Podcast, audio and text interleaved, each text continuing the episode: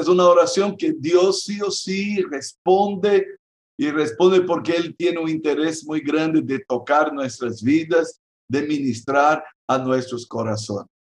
Quiero pedir a mi querido Gustavo Ribeiro, por favor, prenda ahí su micrófono, Gustavito, y tú vas a leer para nosotros. ¿No crees que yo soy en el Padre y el Padre en mí? Las palabras que yo os hablo no las hablo por mi propia cuenta, sino que el Padre que mora en mí, Él hace las obras. Creedme que yo soy en el Padre y el Padre en mí. De otra manera, creedme por las mismas obras.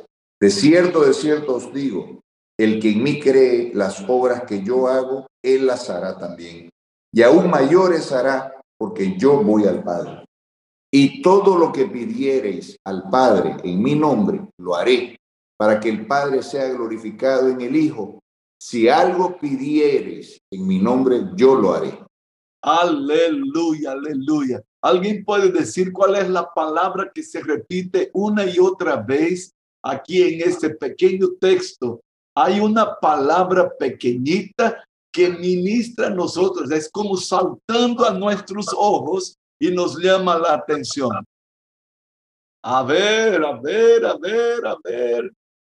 Estou escrevendo aqui, vários não han chegado. Não, não, não, não, não, não, não. não é a palavra obra. é a palavra que mais se repite aqui. Então preste atenção, guarde aqui, porque vamos a volver a ela. Luiz Antônio, por favor, leia para nós Juan 16, 23 e 24. En aquele dia não me perguntareis nada. De cierto, de cierto os digo que todo cuanto pidiereis al Padre en mi nombre, os lo dará. Hasta ahora nada habéis pedido en nombre. Pedid y recibiréis para que vuestro gozo sea cumplido. Wow, wow. Uh, nosotros habíamos presentado esos dos textos y decíamos de entrada que aparentemente esos dos textos hablan de una sola cosa, eh, porque los dos textos van a presentar el verbo pedir, pedir, pedir. Pero ayer aprendimos algo de la palabra griega eh, que es traducida por pedir.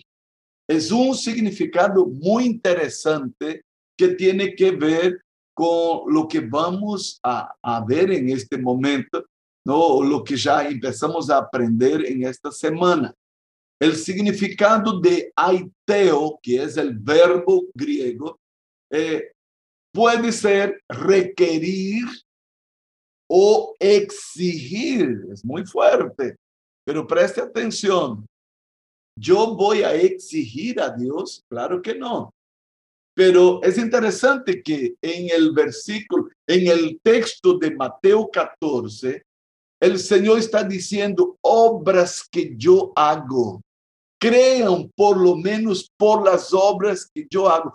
Yo estoy en el Padre, el Padre está en mí.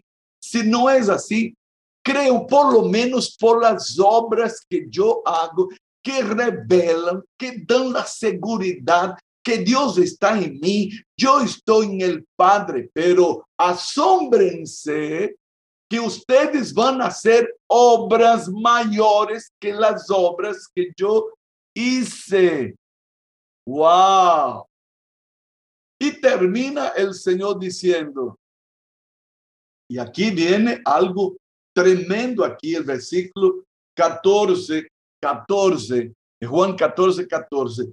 Si algo pidieres, wow, si algo requerís, si algo exigieres en mi nombre, yo lo voy a hacer. Ahora, es interesante que Jesús está hablando de obras, de obras y obras mayores, y parece que él está metiendo la oración aquí, pero Jesús no está hablando de oración. Jesús está hablando de obras. ¿Y cuáles son las obras que Jesús hizo que revelan que Él está en el Padre y el Padre en Él. ¿Qué obras fueron estas? necesitamos prestar atención en Dios. Ayer nosotros aprendimos acerca de dos posturas que yo tengo que tener, que tú tienes que tener. Una es la postura de oveja delante de nuestro pastor. Una postura humilde, sumisa, atenta, buscando recibir de parte de Dios, corriendo a los brazos del pastor, de aquel que aprendimos hoy también en el Salmo 22, que no abomina ni menosprecia cuando estamos afligidos, que no esconde su rostro del que clama a Él, del que corre a Él. Primera postura es aquella donde nos cobijamos bajo las alas del Altísimo, bajo la sombra del Omnipotente. Amén. Pero la segunda postura es cuando salimos de allí. Salimos renovados, revigorados, animados, ungidos, llenos de poder y vamos a enfrentar las fuerzas del enemigo y vamos a enfrentar las luchas y los problemas que tenemos. Ahí es cuando él dice, obren, obren, obren, hagan algo. Ustedes van a hacer alguna cosa como yo hacía y escuche, y aún van a hacer mayores obras. Yo no tengo que hacer obras delante de Dios, yo tengo que hacer obras delante del mundo, delante de las necesidades, delante del diablo. Y ahí nuestra postura no es de ovejita, nuestra postura es de leones, cargados e incendiados del poder de Dios para exigir en el mundo espiritual. Y ahí viene, si algo exigieres en mi nombre, Jesús dice, yo estoy con ustedes, tranquilos, yo estoy con ustedes, yo estoy con ustedes todos los días. Y yo voy a respaldar, yo voy a estar con ustedes, yo voy a estar obrando con ustedes. ¿Me están entendiendo? ¿Me explico? Federico. Ajá. Ahora vamos a entender algo, cómo es que los discípulos entendieron eso. En Hechos de los Apóstoles, por favor, mi querida hermana María Cristina Heredia de Ustares, prenda su micrófono ahí y lea para nosotros Hechos 3, 6. Mas Pedro dijo, no tengo plata ni oro, pero lo que tengo te doy. En el nombre de Jesucristo de Nazaret, levántate y anda. Wow, wow. Preste atención todos. ¿Cómo fue que Pedro reaccionó? Él estaba delante de un hombre cojo pidiendo limosna. Él no empieza allí arrodillándose y diciendo, oh Dios, por favor, ten misericordia de ese cojo, sánalo. Él no hizo así. Sencillamente dijo, yo no tengo ni plata ni oro, pero lo que tengo te doy y en el nombre de Jesucristo de Nazaret, levántate y anda. ¿Cuál es la postura de Pedro? La que él aprendió de Jesús que dijo, si ustedes exigen alguna cosa en mi nombre, si ustedes requieren alguna cosa en mi nombre, yo lo voy a hacer. Entonces, Pedro exigió en el nombre de Jesús que el cojo se levantara y andara, anduviera, ¿no? Él no oró pidiendo que Dios lo hiciera. Él hizo lo que Dios quería que él hiciera, las obras. Él sabía, ¿no? Que Jesús había dicho que todo cuanto exigiéramos o pidiéramos, porque la traducción está en en su nombre Él lo iba a hacer. Es verdad que no vamos a estar exigiendo a Dios, ya aprendimos eso ayer. Cuando estoy en la presencia de Dios, soy oveja, soy sumiso, estoy humillado ahí ante su presencia, quebrantado, receptivo. Yo soy sencillo, humilde delante de Dios. Pero cuando me levanto de ahí, yo tengo otra postura.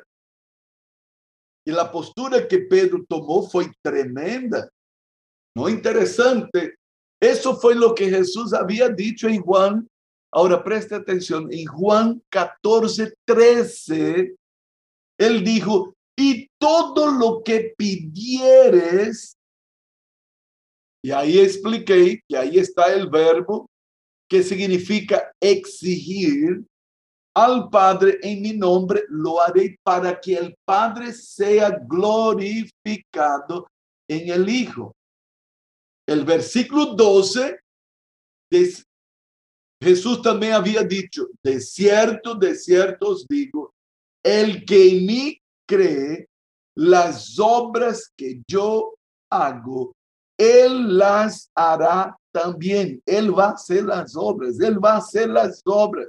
Y aún mayores obras hará, porque yo voy al Padre. Lo que Pedro hizo allí en la puerta, la hermosa del templo, fue justamente las obras que Jesús hacía cuando sanó al cojo. Preste atención. Y quizás usted está preguntando, pero, apóstolo, ¿y no vamos más a poder orar por los enfermos hoy día? ¿No vamos a orar por los enfermos? No, no, no, tranquilo, tranquilo. La orientación bíblica es que oremos por los enfermos. ¿Ya? No nos disparemos a empezar a decir otras cosas distintas.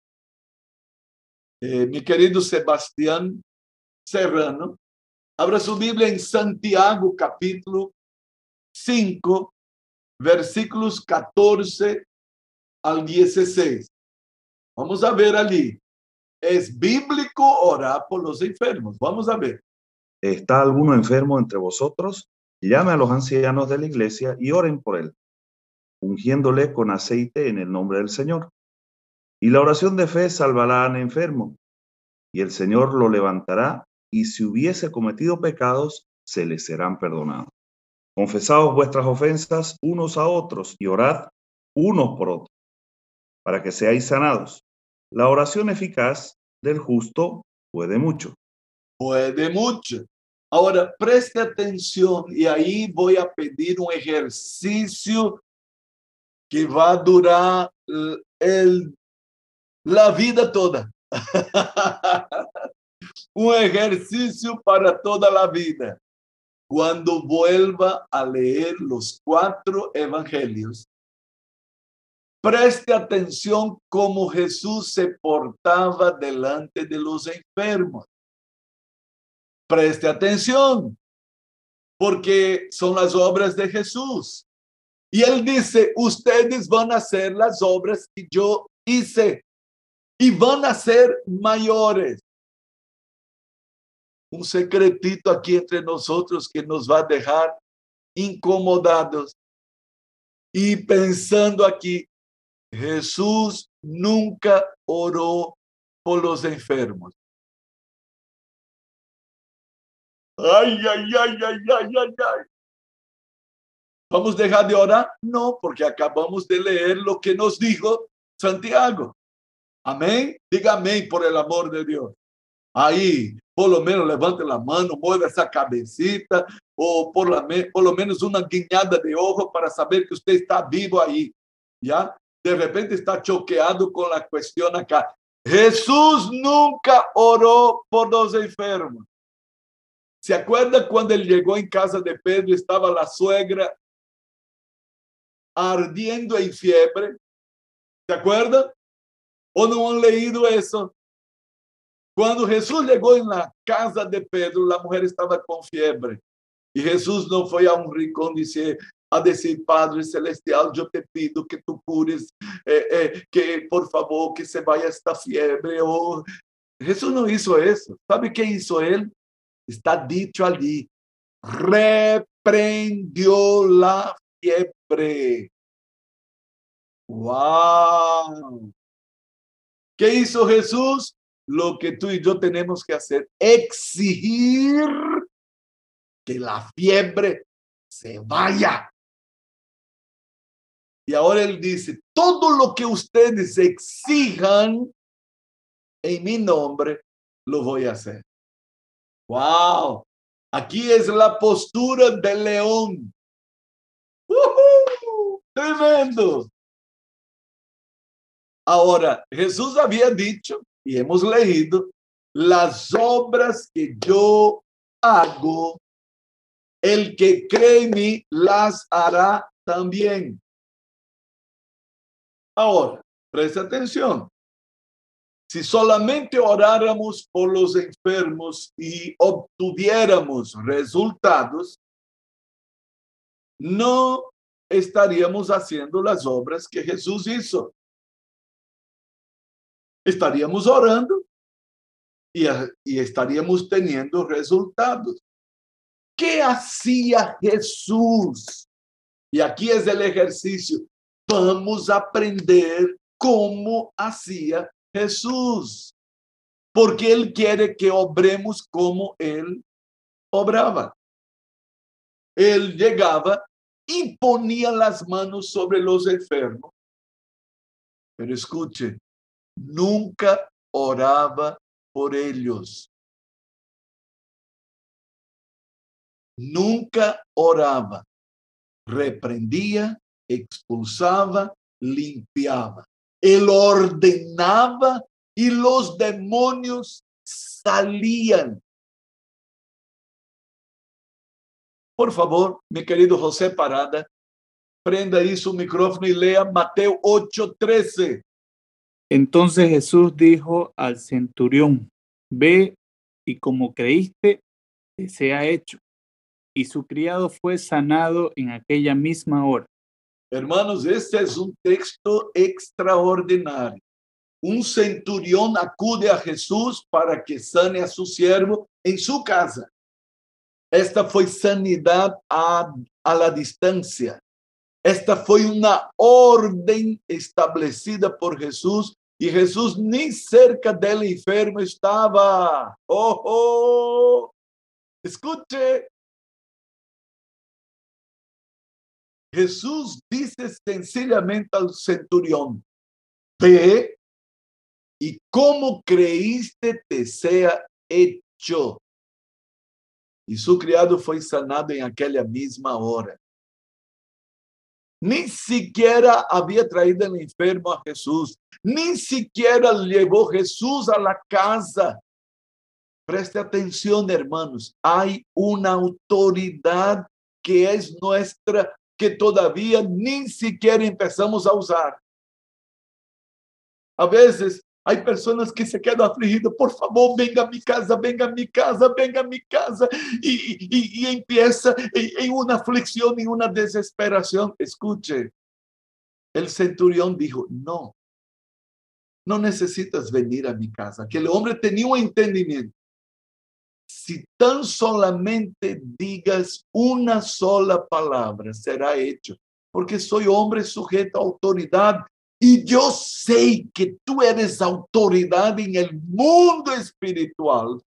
Tú puedes ordenar aquí mismo. Y mi siervo va a recibir el beneficio allá. Y tal como aquel hombre creyó, Jesús dice, Así es, como tú has creído que sea hecho tal y cual. Entonces aquí está este ingrediente extraordinario, la fe, la fe, la fe. Y el hombre fue sanado, tal como Jesús dijo. Y tal como el hombre creyó.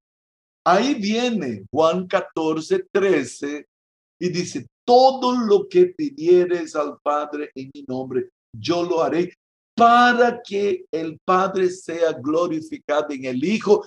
Pero ese texto sigue a las obras de que Jesús estaba hablando que íbamos a hacer.